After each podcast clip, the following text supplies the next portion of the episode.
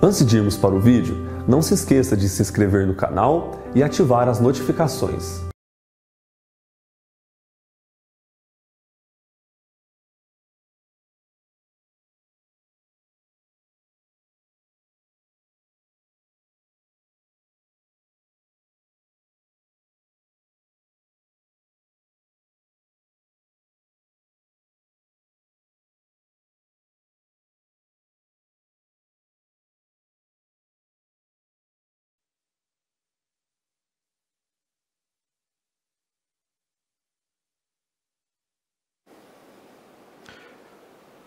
Meus irmãos e irmãs, muito bom dia, a graça e a paz do Senhor Jesus. Nós vamos abrir a palavra de Deus em Gálatas capítulo 3. Gálatas 3, vamos ler os versículos 15 até o 29.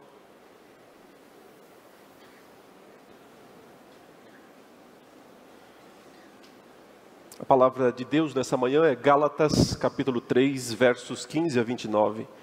Enquanto os irmãos abrem, eu quero mais uma vez louvar e agradecer a Deus pela oportunidade de poder ministrar, compartilhar a palavra de Deus com os irmãos nesses dias, especialmente essa carta tão preciosa, tão importante. É claro, nós não teremos condições de abordar a carta inteira. Meu objetivo foi tratar do que há de mais central nela, né, para que os irmãos possam continuar seus estudos. Também há várias pregações minhas sobre Gálatas na internet, abordando o livro inteiro.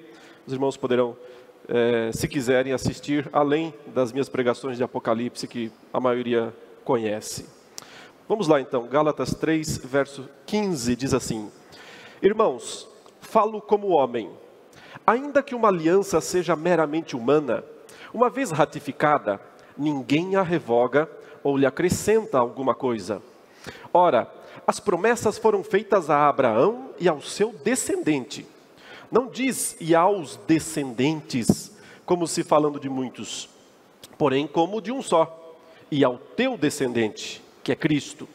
E digo isto: uma aliança já anteriormente confirmada por Deus, a lei que veio 430 anos depois, não a pode abrogar de forma que venha a desfazer a promessa. Porque se a herança provém de lei, já não decorre de promessa. Mas foi pela promessa que Deus a concedeu gratuitamente a Abraão. Qual, pois, a razão de ser da lei?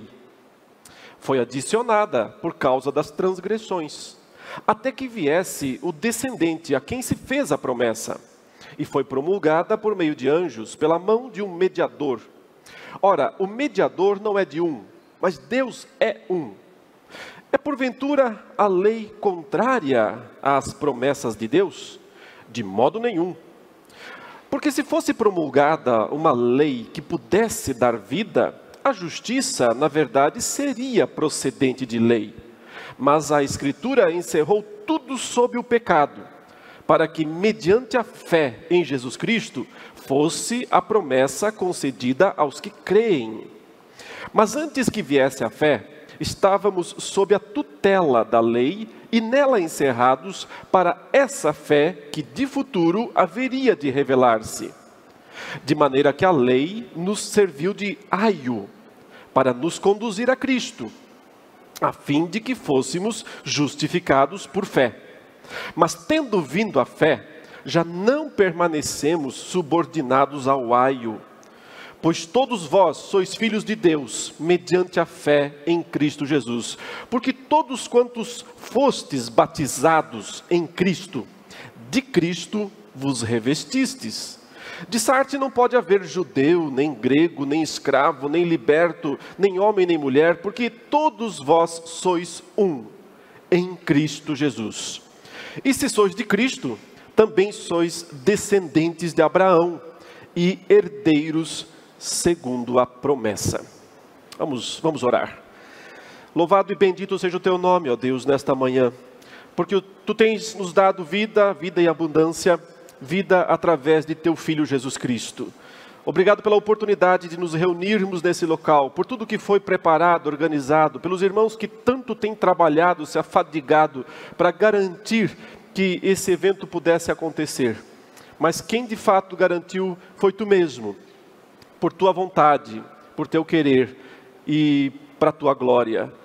Agora, Deus, mais uma vez que nós lemos a tua palavra, nós te pedimos a iluminação do teu Espírito Santo, para que possamos compreender as sagradas letras lidas e aplicá-las de maneira apropriada, espiritual, nas nossas vidas, para que também a tua palavra assim produza em nós os frutos necessários para a nossa transformação, aperfeiçoamento, consolo, edificação.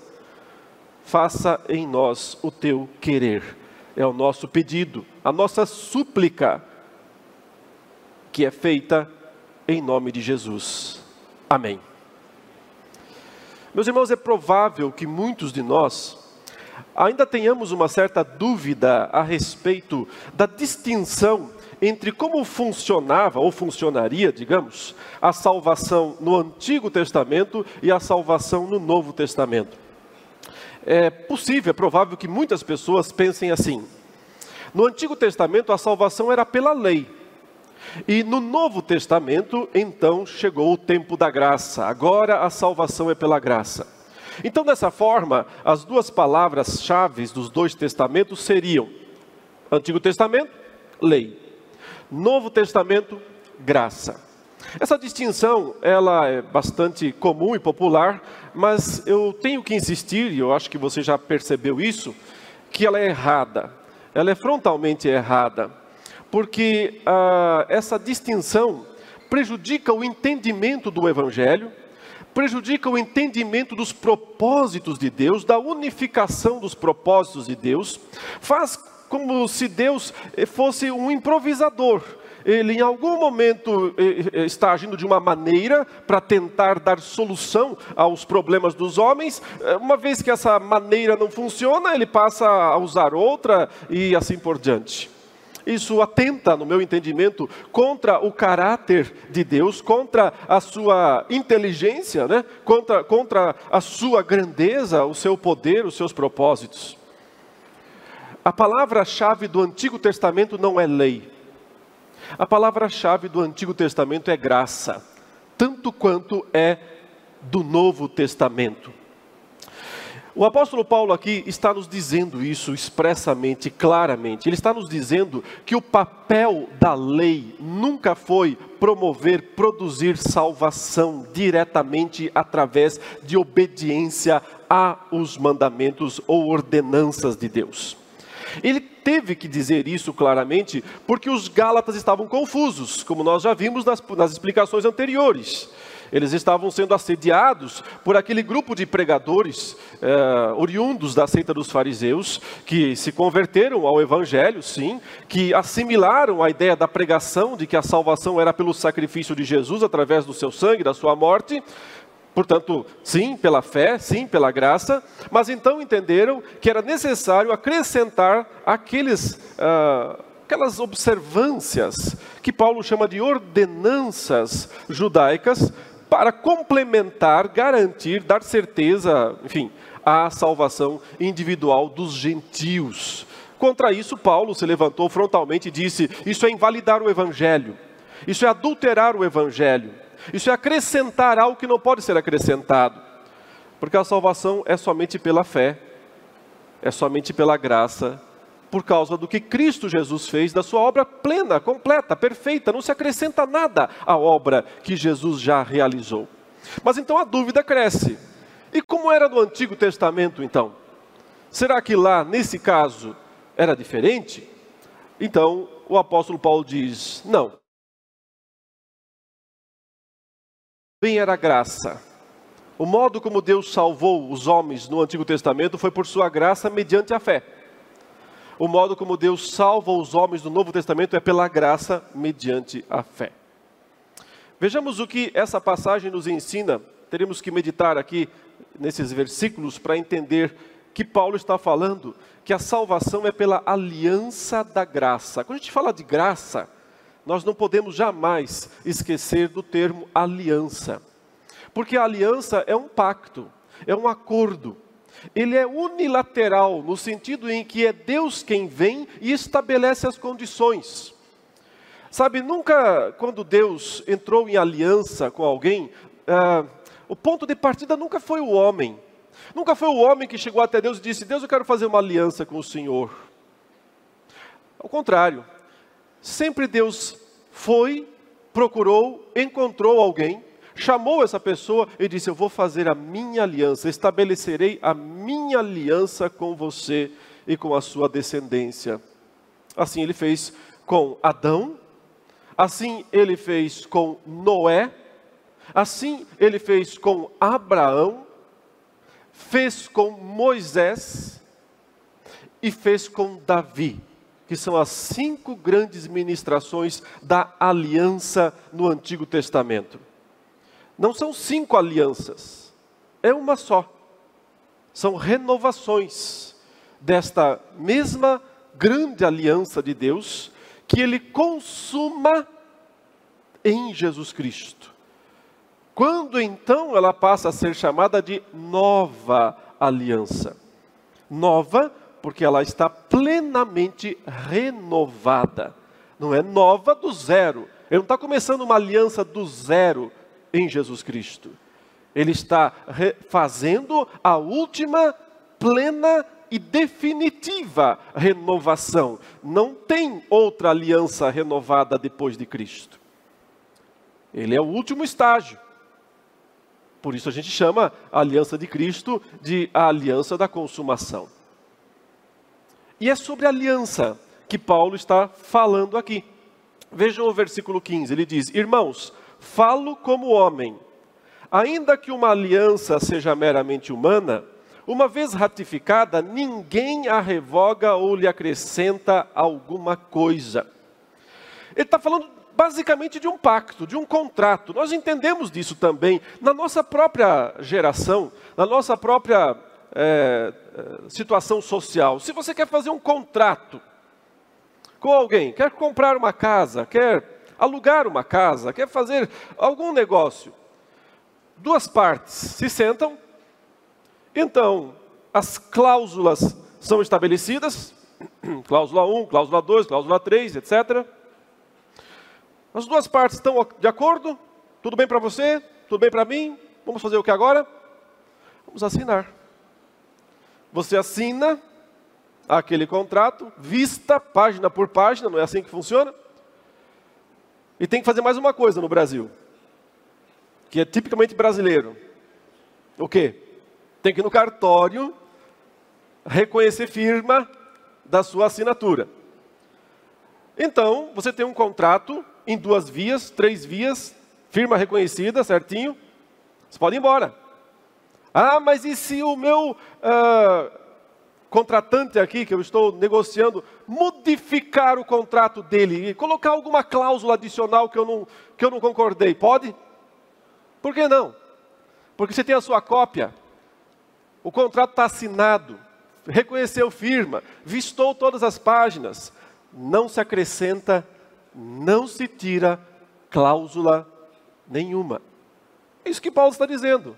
Se você faz um contrato, se você faz uma aliança, mesmo que meramente humana, duas partes, dois homens fizeram um contrato, fizeram uma aliança.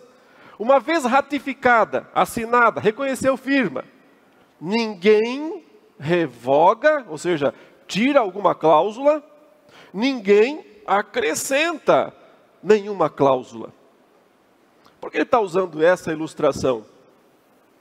Para que entendamos que foi Deus quem estabeleceu esse contrato de salvação, é uma aliança, é um pacto de salvação, e que uma vez que essa aliança foi assinada, firma foi reconhecida, Deus foi lá no cartório e reconheceu firma, dessa aliança, acabou. Ninguém coloca mais cláusula nenhuma, ninguém tira mais cláusula nenhuma. Agora, o que é que Paulo quer que entendamos? Então vejam aí, ele diz: ora, no verso 16, as promessas foram feitas a Abraão e ao seu descendente. Não diz, e aos descendentes, como se falando de muitos, porém como de um só, e ao teu descendente que é Cristo. E digo isto: uma aliança já anteriormente confirmada por Deus, a lei que veio 430 anos depois, não pode abrogar, de forma que venha a desfazer a promessa. Então a questão de Paulo é muito simples, é temporal. Quando é que Deus veio e estabeleceu a aliança da salvação pela fé, digamos assim, esclareceu plenamente que a salvação era pela fé? Ela sempre foi pela fé, mas quando é que ficou totalmente claro? Quando Deus entrou em aliança com Abraão, Paulo está dizendo. E quando que a lei foi dada? Ele diz 430 anos depois, como Moisés, lá no Monte Sinai.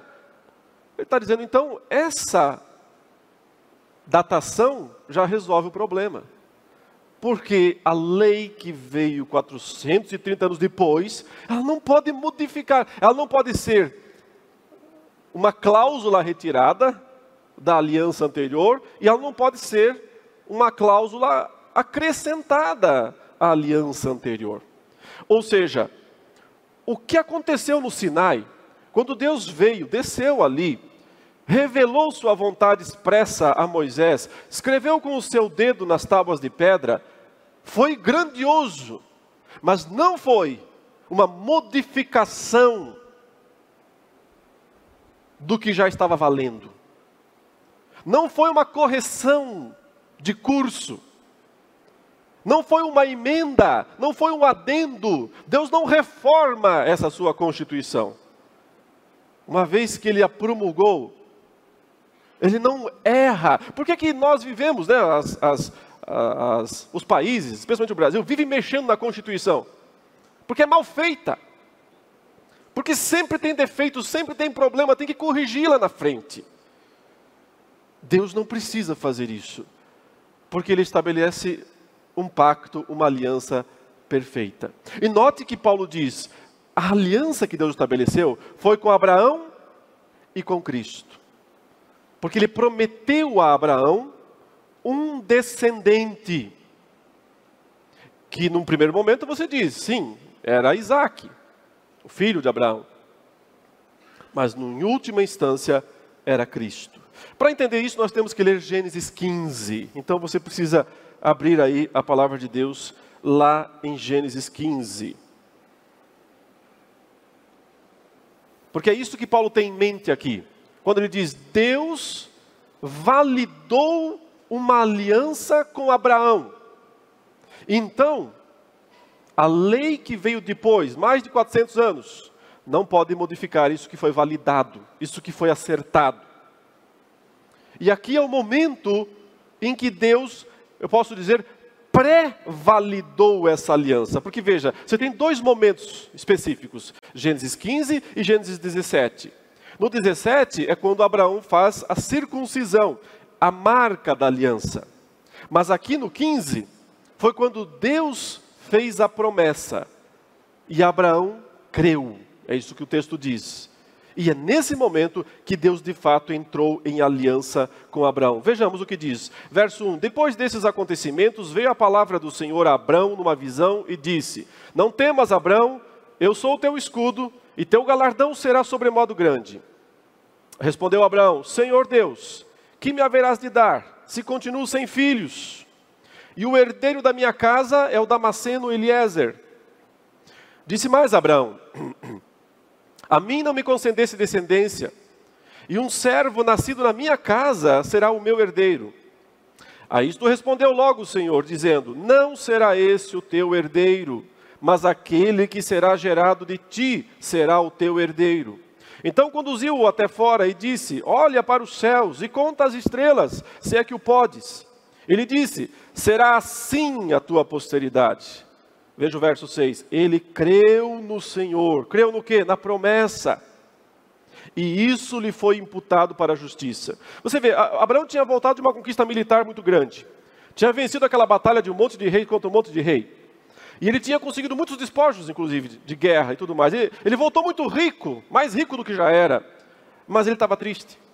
Triste por quê? Porque ele disse: por que adianta eu ter tanto dinheiro, tantas posses, se eu não tenho herdeiro? Se o Senhor ainda não cumpriu a sua promessa. Deus já tinha prometido um descendente para ele. Mas demorou, demorou. Teve o episódio Sara, tudo isso. Deus chama Abraão e diz: Eu vou te dar um descendente. Não vai ser um escravo nascido na tua casa que vai herdar o seu patrimônio. Vai lá fora, Abraão, olha para as estrelas, conta, consegue? Não, assim será a sua descendência. Nesse momento, Abraão diz: Ok, eu creio, e é por isso que ele é o pai da fé. E aqui está a fé na aliança, na promessa, nas cláusulas de Deus. É Deus quem está estabelecendo as cláusulas. E Abraão diz: confio, acredito. Ponto final. É só isso que ele precisa: crer na promessa de Deus. Mas note, verso 7: Disse-lhe mais: Eu sou o Senhor que te tirei de Ur dos caldeus, para dar-te por herança esta terra. Perguntou-lhe Abraão: Senhor Deus, como saberei que hei de possuí-la? Note, Abraão faz uma pergunta para Deus aqui. Tudo bem, o Senhor prometeu, eu acredito, eu creio, mas eu gostaria de saber como eu posso saber. É, qual é a garantia? Onde está a sua assinatura no pacto? Onde está a sua assinatura no contrato? É isso que ele está pedindo para Deus. Cadê a sua assinatura para garantir que essas cláusulas não podem ser mudadas. Aí Deus diz: vamos fazer o contrato. Vamos lá. Ele vai fazer o contrato aqui, a partir do versículo 9. Deixa eu explicar para você.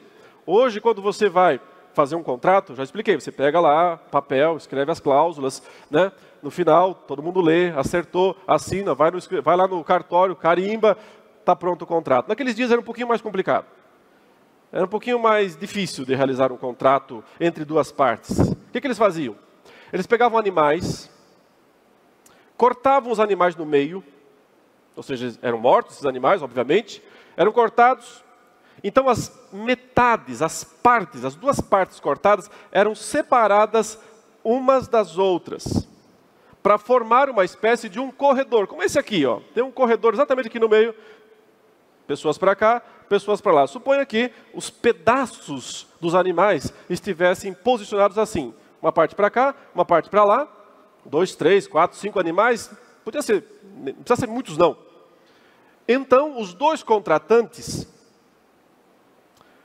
lado a lado, passavam pelo meio desses pedaços, lado a lado. Porque quando eles passavam pelo meio desses pedaços, eles estavam assinando o contrato e reconhecendo firma. Era isso que significava assinar o contrato, entrar em pacto. Por isso, inclusive, a palavra hebraica para aliança, fazer aliança, não é fazer, é cortar. O termo hebraico é e fulano cortou aliança com Beltrano. É, provavelmente por causa do fato de que esses animais eram cortados, separados, as metades. E então os dois proponentes passavam pelo meio. Ao passarem pelo meio, eles estavam dizendo um para o outro: se você não cumprir a sua parte, ó, é isso aqui que vai acontecer com você. Você vai ser morto. Quem não cumprir a parte, morre. Então, ao passar pelo meio, os proponentes assumem a responsabilidade pelo cumprimento total das cláusulas da aliança. E foi isso que Abraão pediu a Deus: Senhor, cadê o contrato? Cadê a assinatura? O senhor está dizendo, eu confio, eu creio, mas costuma-se fazer um contrato nessas situações. E Deus diz: Vamos fazer o contrato. Verso 8, verso 9: Respondeu-lhe: Toma-me uma novilha, uma cabra e um cordeiro, cada qual de três anos uma rola e um pombinho. Ele tomando todos esses animais, partiu-os pelo meio e lhes pôs em ordem as metades, umas defronte das outras. E não partiu as aves, eram pequenininhas, né? Claro. Aves de rapina desciam sobre os cadáveres, porém Abraão as enxotava. Ou seja, ele preparou a cerimônia dos pedaços, o momento de assinar o contrato e de reconhecer firma desta, deste pacto, desta aliança. Ao pôr do sol, Caiu profundo sono sobre Abraão, e grande pavor e cerradas trevas o acometeram. Então lhe foi dito: Sabe com certeza, eu estou lhe dizendo isso com certeza, que a tua posteridade será peregrina em terra alheia, e será reduzida à escravidão, e será afligida por quatrocentos anos. Mas também eu julgarei a gente a que tem de sujeitar-se, e depois sairão com grandes riquezas. E tu irás para os teus pais em paz, serás sepultado em ditosa velhice. Na quarta geração tornarão para aqui, porque não se encheu ainda a medida da iniquidade dos amorreus. E sucedeu que, posto o sol, houve densas trevas, e eis um fogareiro fumegante e uma tocha de fogo que passou entre aqueles pedaços. Naquele mesmo dia fez o Senhor aliança com Abraão, dizendo: A tua descendência dei esta terra, desde o rio do Egito até o grande rio Eufrates, o Queneu, o Quenezeu, o Cadmoneu, o Eteu, o Ferezeu, os Refaíns, o Amorreu, o Cananeu, o Girgazeu e o Jebuseu. O que é interessante aqui no momento né, da assinatura? Porque, em geral, dois proponentes vão assinar um contrato nos nossos dias, você tem dois campos de assinatura. Né? Digamos, do locador do locatório, do uh, promitente vendedor do promitente comprador, sei lá, tem, tem os dois campos para assinar. Os dois têm que assinar, certo? Se um só assinar, vale? Não. Os dois têm que assinar. Tem que ter duas assinaturas nesse contrato. Mas no contrato que Deus estabeleceu, na aliança que Deus estabeleceu com Abraão, no momento em que se esperava que Deus e Abraão passassem juntos pelo meio dos pedaços, o que acontece? Abraão foi tirar um cochilo. Abraão foi dormir um pouquinho. E depois disso, ele não passa pelo meio dos pedaços mas Deus passa sozinho. O que significa que Deus está assinando os dois campos. Ele está assumindo sozinho a total responsabilidade pela aliança. Ele está dizendo o seguinte: eu garanto a minha parte e a sua. Isso é graça.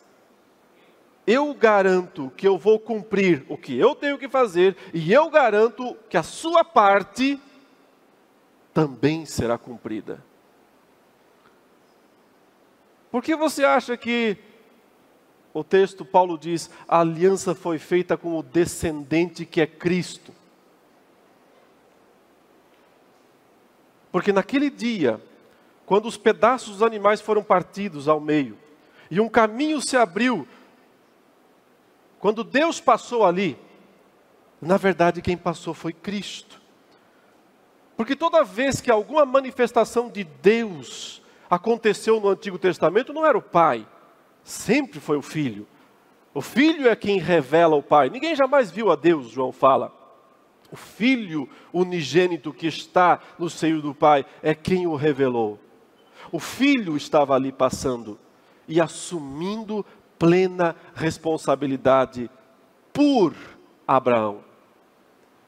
O sacrifício de Cristo na cruz foi mais uma vez assegurado quando o fogareiro fumegante passou sozinho pelo meio dos pedaços.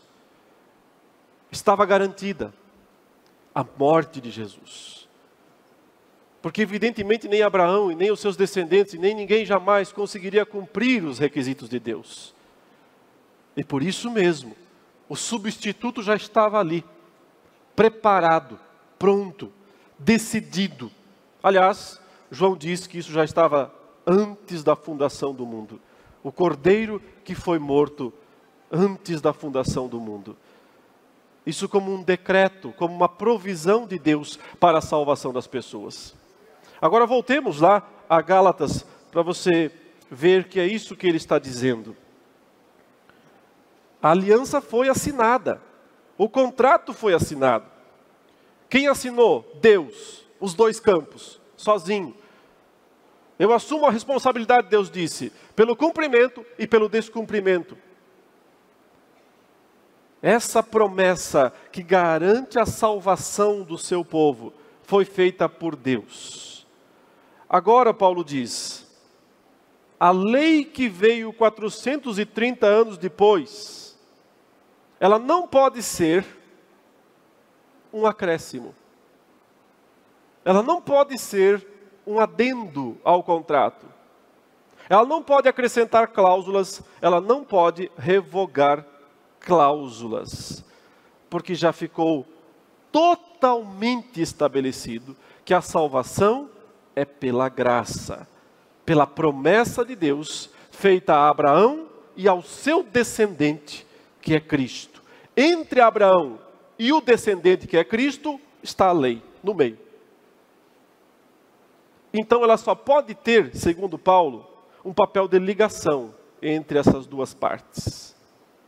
Um papel de ligação ela tem, mas ela não pode ser um acréscimo, ela não pode ser um adendo e não pode ser uma subtração.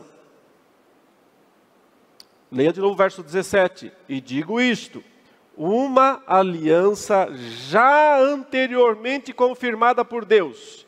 Deus passou sozinho pelo meio dos pedaços. Ele já tinha confirmado a aliança. A lei que veio 430 anos depois não a pode invalidar, que esse é o sentido de abrogar, invalidar, de forma que venha a desfazer a promessa. Paulo explica então no verso 18, é claro né, se fosse possível, né, se a herança provém de lei, já não decorre de promessa mas foi pela promessa. Então o ponto é: a lei não teve, nunca teve, não foi plano de Deus, Deus nunca pensou dela para isso, como um objeto de salvação, porque Ele sempre decidiu salvar pela promessa. Foi pela promessa que Deus a concedeu gratuitamente a Abraão. Mas então fica a pergunta: então para que a lei, né? Se ela não tem um papel salvador, nunca teve, Deus não quis que ela tivesse, não foi esse o plano. Então para quê? Qual o objetivo da lei? É isso que ele vai responder no verso 19. Qual, pois, a razão de ser da lei? E aí parece haver uma pequena contradição aqui, né? Porque observe o versículo, a resposta, né? que é dada aqui no verso 19, foi adicionada por causa das transgressões, até que viesse o descendente a quem se fez a promessa. Então, note que uh, a tradução que nós temos sugere, parece sugerir, uma contradição com o que o versículo 15 já disse. O verso 15 disse: Se uma, uma aliança foi ratificada, ninguém a revoga, nem lhe acrescenta coisa alguma. Mas o verso 19 diz: a lei foi adicionada por causa das transgressões. O que acontece aqui nessa tradução é um possível mal entendimento do termo utilizado. Uh, os tradutores tiveram muita dificuldade de traduzir essa, essa, esse versículo, porque ele é um verso difícil mesmo de traduzir. Mas literalmente, Paulo não está dizendo que a lei foi adicionada, não é essa expressão que aparece na língua grega, na língua original. A expressão que aparece é o seguinte: a lei adiciona as transgressões. Mas então ficou difícil para, provavelmente, os tradutores entenderem isso, e eles colocaram, foi adicionada por causa das transgressões. Uh, ontem, o reverendo Augustus falou sobre isso, mesmo sem mencionar esta passagem. Mas ele disse que das, um dos papéis da lei, se você se lembra, é pôr o pecado em evidência. E, de certa forma, a lei cria o pecado também. Não foi isso que foi dito? Não porque ela, porque nós sejamos pessoas boazinhas, e quando a gente vê a lei, ela produz o mal em nós. Não é isso não. É porque nós somos maus, somos pecadores. Foi o exemplo lá do, do hotel de vidro, se vocês se lembram. Quando colocou a placa, jogaram pedra. A lei é isso. Ela põe as transgressões em evidência, ela, ela extrai o mal do seu coração. O Paul Washer falou que Deus também extrai o louvor do seu povo ontem. E é interessante isso. Mas a lei também faz o aspecto negativo nesse caso. A lei também põe em evidência, ela faz com que nós coloquemos para fora a maldade do nosso coração. Porque os pecados que nós cometemos, as ações externas que nós cometemos, elas são só a ponta do iceberg, não é? O problema é o que está lá dentro. E é por isso que quando Jesus fala sobre a lei em Mateus 5, ele aponta exatamente para esse aspecto. Ele diz: Ouvistes que foi dito aos antigos: Não matarás. Eu, porém, vos digo: todo aquele que se irar contra o seu irmão. Né? Então, ele está dizendo: é, é, lá de dentro que é, flui essa enxurrada de pecado. É por isso que Jesus confrontava os, os fariseus, porque eles pensavam que se lavassem as mãos. Antes de comer, eles estavam mantendo purificação espiritual. E Jesus diz: não é o que entra em você que contamina você, é o que sai. Porque é do coração, ele diz, que procedem os assassinatos, os furtos, os adultérios, as mentiras, enfim, todos os pecados, eles fluem lá da fonte, a fonte que está depravada, totalmente depravada. Só que às vezes externamente não parece. É um bom cidadão. Externamente todo mundo parece bom cidadão. Então a lei vem para extrair esse rio de sujeira. E é isso que Paulo está dizendo aqui. A função da lei não é ser uma adição à aliança com Abraão.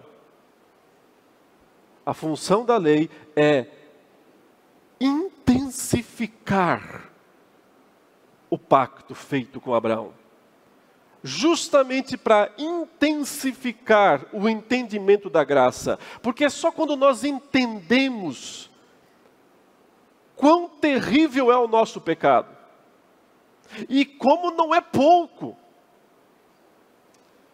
é que nós estamos preparados para compreender a imensidão do perdão de Deus, a imensidão da graça de Deus é função da lei fazer isso. Ela vem por causa das transgressões, para pôr em evidência as transgressões, para aumentar as transgressões, para intensificar as transgressões, até que venha o descendente, que porque um dia Deus passou pelo meio dos pedaços, o descendente venha para pagar o preço a dívida de todos os pecados do seu povo. Cumprir aquela assinatura de Deus no contrato, na aliança, no pacto. Então, essa é a razão de ser da lei, a principal razão de ser da lei, porque é que Deus deu a lei para Moisés no Sinai, 430 anos depois de já ter assinado o contrato com Abraão, para fazer aquele contrato ser ainda mais dramático, ser ainda mais pleno. Então, meus irmãos, a lei não é uma inimiga da graça. Essa ideia de que lei versus graça, como se fossem opostos, oponentes, isso é uma ilusão. A lei não está contra a graça, a lei nunca esteve contra a graça, a lei sempre esteve a serviço da graça. Ela é um instrumento da graça. Ela trabalha para a graça. Ela é uma serva da graça de Deus.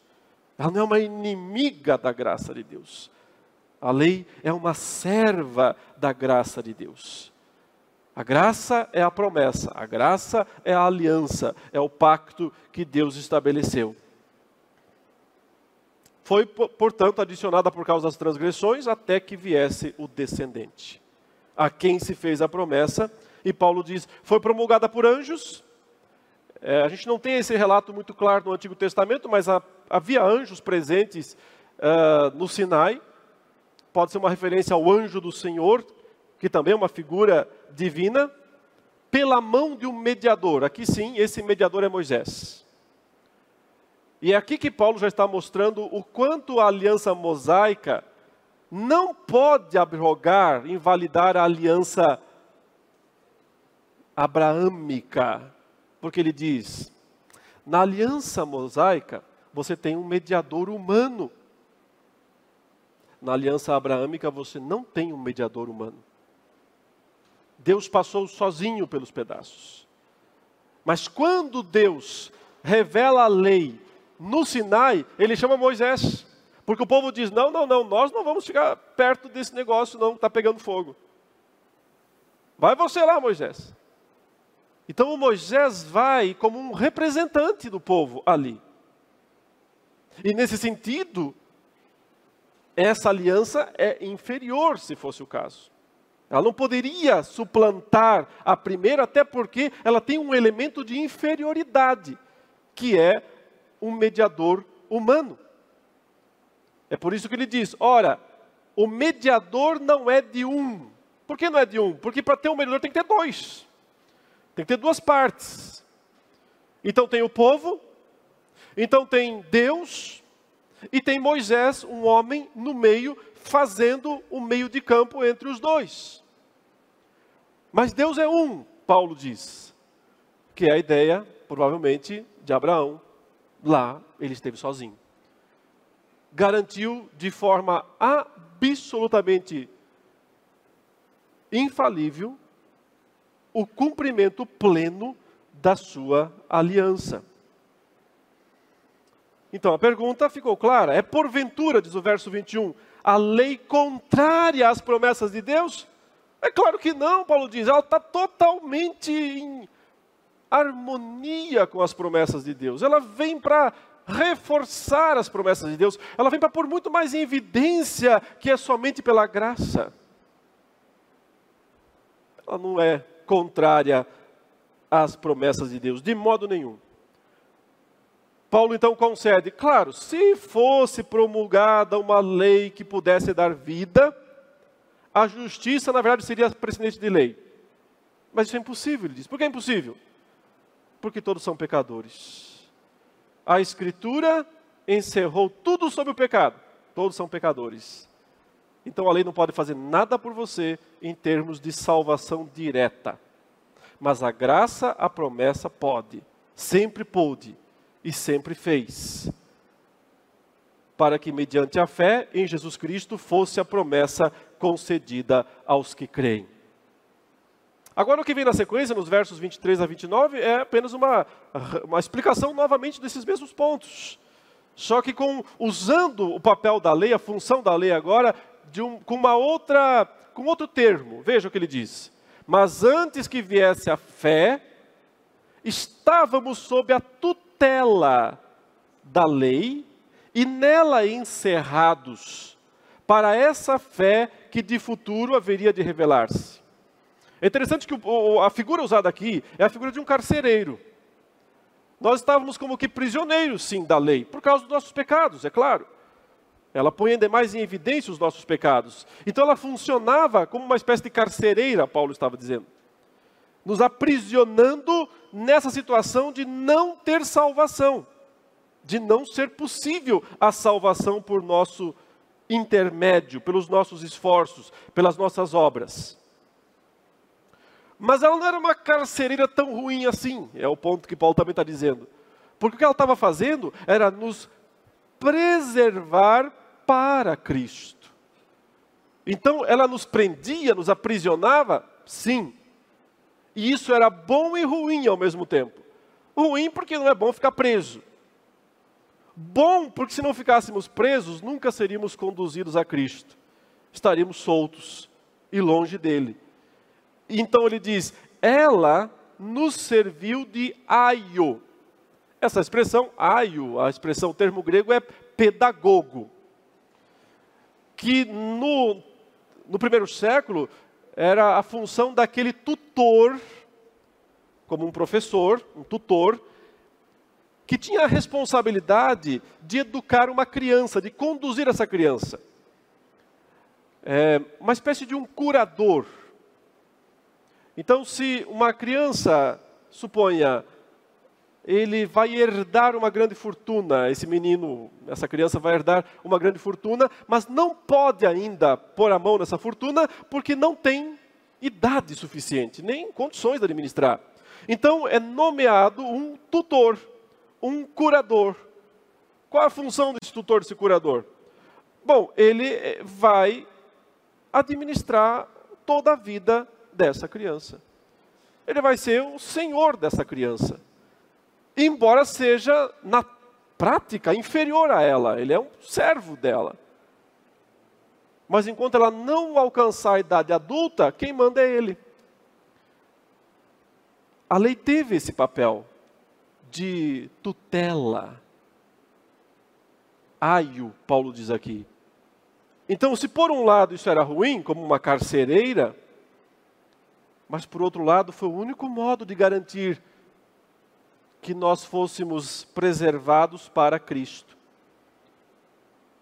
Então, quando nós conhecemos a Cristo, Paulo está dizendo, viramos maiores alcançamos a maioridade. E se alcançamos a maioridade, o tutor não é mais necessário. O aio não é mais necessário. Essa função ele não cumpre mais. Não precisamos mais dele, é isso que ele está dizendo. De maneira que a lei nos serviu de aio para nos conduzir a Cristo, a fim de que fôssemos justificados por fé. Mas tendo vindo a fé, já não permanecemos subordinados ao aio. Pois todos vós sois filhos de Deus mediante a fé em Cristo Jesus. Porque todos quantos fostes batizados em Cristo, de Cristo vos revestistes. De sorte que não pode haver judeu, nem grego, nem escravo, nem liberto, nem homem, nem mulher, porque todos vós sois um em Cristo Jesus, e se sois de Cristo, também sois descendentes de Abraão e herdeiros segundo a promessa. O que Paulo está dizendo aqui é aquilo que ele já falou no restante da carta. Ele está dizendo, por que é que nós não precisamos agora voltar às ordenanças judaicas? Não há necessidade de fazer de cumprir aquelas observâncias todas. Porque elas estavam nesse grande papel aí da lei, no período que foi entre Abraão e Cristo, de funcionar como um aio, um pedagogo do todo o povo, mostrando intensamente os pecados do povo por um lado, e por outro lado, guardando-os para a vinda de Cristo. Quando Cristo veio, essas duas funções da lei acabaram.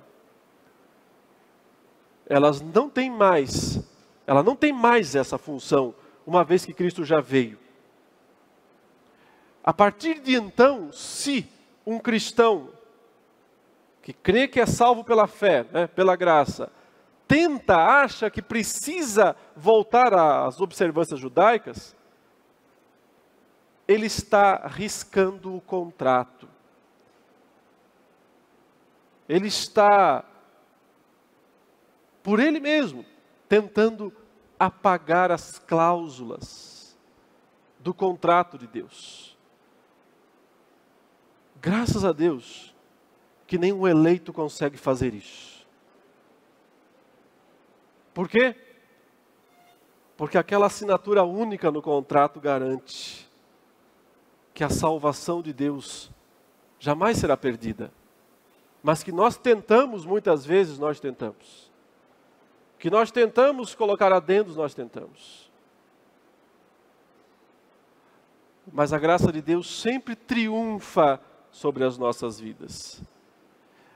E não, meus irmãos, Paulo não está liberando os crentes da lei depois da salvação, no sentido de dizer que agora faça o que quiser, que está tudo certo. A lei é o padrão da vontade de Deus. Deus mostrou o que ele deseja. Ela não podia nos ajudar para nos salvar, porque não era essa a função dela. A graça nos salvou.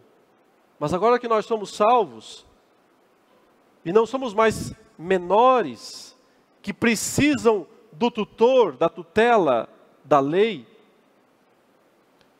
nós somos então filhos. E aí nós voltamos ao ponto de ontem à noite.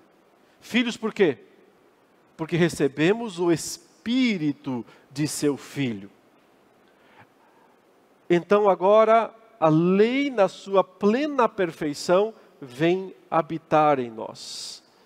O espírito de Deus habitando em nós é a lei de Deus habitando em nós. Por isso a nova aliança fala em tábuas de carne e não tábuas de pedra. É uma comparação interessante porque as tábuas de Moisés eram de pedra. E nas pedras, Deus escreveu com o seu dedo a sua vontade. Mas aquelas pedras só extraíam o mal de nós. Elas só aumentavam o mal dentro de nós. E isso não era ruim, porque era necessário que acontecesse para que nós compreendêssemos quão pecadores nós somos. Mas quando Cristo veio, essa função externa da lei acabou. O Espírito Santo habita em nós e clama Abba Pai, Paulo diz aqui em Gálatas 4. Então agora, lá naquela fonte turva, suja, de onde só procedia sujeira e depravação, e a lei lá fora puxando isso, extraindo isso. Adivinhe só, a própria lei, através do Espírito, passa a estar nas tábuas de carne do nosso coração. O que significa que esse coração agora pode, pela graça, somente pela graça, fluir bênçãos pela boca e não mais maldições. Fluir bênçãos pelas ações de, do nosso corpo, glorificar a Deus através do nosso corpo, mas só porque algo impressionante, tremendo mesmo aconteceu em nosso coração. Quando a nova vida de Cristo foi implantada em nós pelo Espírito Santo. A fonte foi transformada. O coração foi transformado. É claro, ainda não glorificado. É por isso que ainda fluem das nossas vidas algumas águas mal cheirosas. E continuarão assim, infelizmente, até o fim da nossa vida, sempre havendo provisão para os nossos pecados. Se dissermos que não temos pecado, nos enganamos a nós mesmos. Mas se confessarmos, Ele é fiel e justo para perdoar os pecados, nos purificar toda iniquidade. Mas a nossa vida não precisa ser mais só pecar. A nossa vida pode ser sim um rio de bênçãos, fluindo o fruto do Espírito Santo. É assim que Paulo conclui a carta aos Gálatas, falando sobre o que? As obras da carne e o fruto do Espírito. E o que ele diz? Esforcem-se para produzir o fruto do Espírito? Não, ele não diz isso. Ele diz: andem no Espírito, e vocês nunca mais satisfarão as concupiscências da carne. O chamado, portanto, não é para, pelo esforço pessoal, que seria o mesmo que ele disse, começar no espírito e depois terminar na carne. pelo esforço pessoal, vencer o pecado que habita em nós. Porque isso seria certeza da derrota. O chamado é para tomar o lado do Espírito, assumir a posição do Espírito. Veja, andar no Espírito. Por que ele usa esse termo? Ande no Espírito e você não vai mais satisfazer. É um hebraísmo. Enoque andou com Deus. Noé andou com Deus. Abraão peregrinou com Deus. O que é isso? É o relacionamento pactual. O relacionamento do pacto. Quando Deus estabelece o seu pacto com alguém, ele diz: vamos caminhar juntos, vamos andar juntos. Cristo fez isso também. O que ele disse para os discípulos: Venham comigo, vamos andar, sigam-me. Mateus, segue-me. O que ele faz? Abandona a coletoria, abandona toda aquela vida e segue Jesus.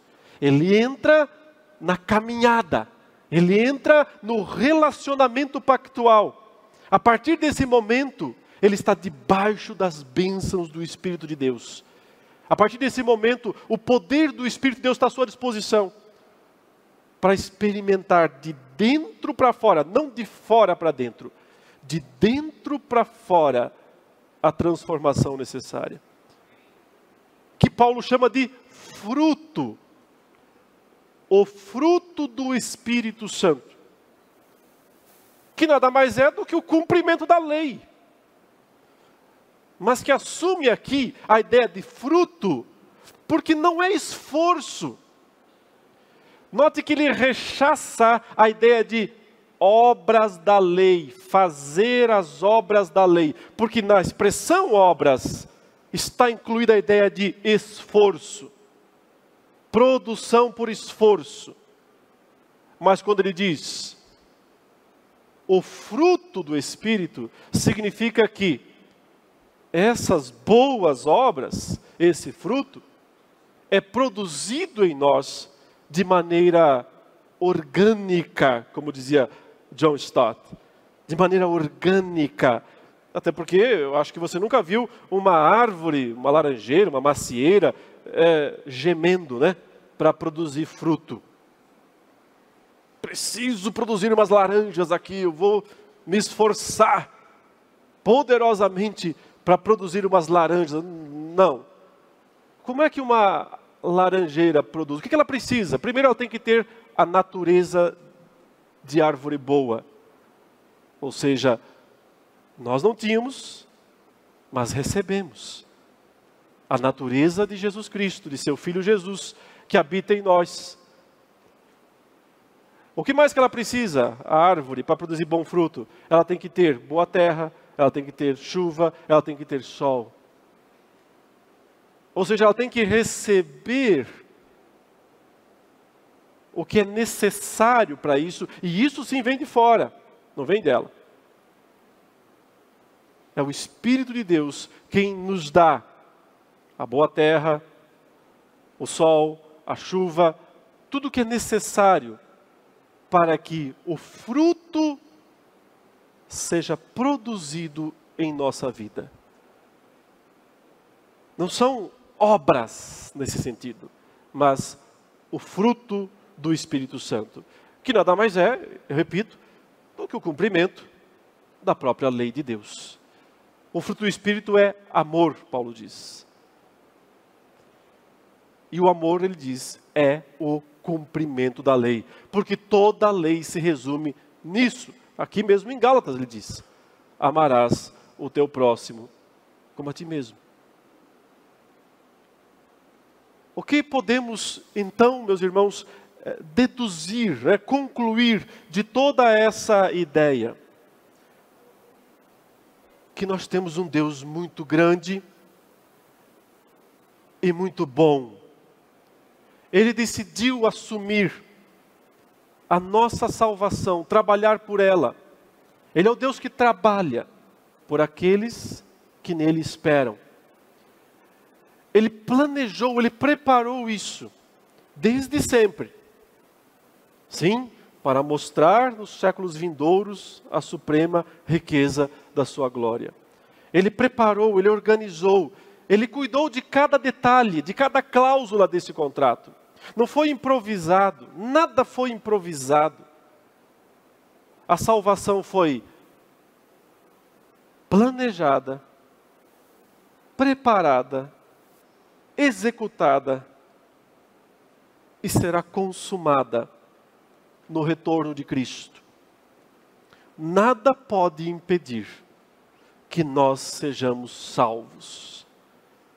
Porque ninguém pode impedir Deus de agir. Ele diz isso a Isaías no capítulo 43: Agindo eu, quem impedirá? E ele está falando de salvação do seu povo ali. Lembremos então, sempre, de que nós somos filhos de Deus em Cristo Jesus. E estamos, portanto, na posição, Paulo fala aqui, de descendentes de Abraão. Portanto, estamos no pacto. Agora, o que temos que fazer é andar nesse pacto, é viver a vida da aliança. No relacionamento diário com Deus, nós encontramos o poder necessário para a produção do fruto do Espírito nas nossas vidas.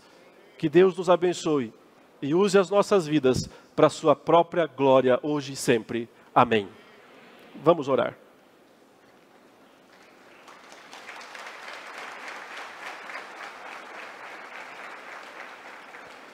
Ó Deus Santo, vou fazer uma, uma oração final. Deus Santo Todo-Poderoso, nós te louvamos e te bendizemos pela tua graça, Senhor Deus. Como é bom compreender a grandeza da tua graça e da tua misericórdia. Entender que toda a provisão para a nossa salvação foi plena e perfeitamente, não só preparada, mas executada pelo Senhor através de Jesus Cristo. Obrigado porque na cruz do Calvário o Senhor mostrou que honra a tua assinatura do contrato. Mostrou que o cumprimento pleno dele se deu através do cordeiro que foi morto. Nos ajude a entender, ó Deus, o grande preço da nossa salvação. E desse modo, também compreender o quanto a tua lei é maravilhosa, tendo sido um instrumento de preparo, e agora também, através do Espírito Santo em nossas vidas, um instrumento de santificação. Nos ajude a andar com o Senhor, como discípulos que todo dia aprendem mais e mais do Senhor, vencendo as obras da carne e produzindo o fruto do Espírito. Para a glória do teu nome, em nome de Jesus. Amém. Deus abençoe a todos.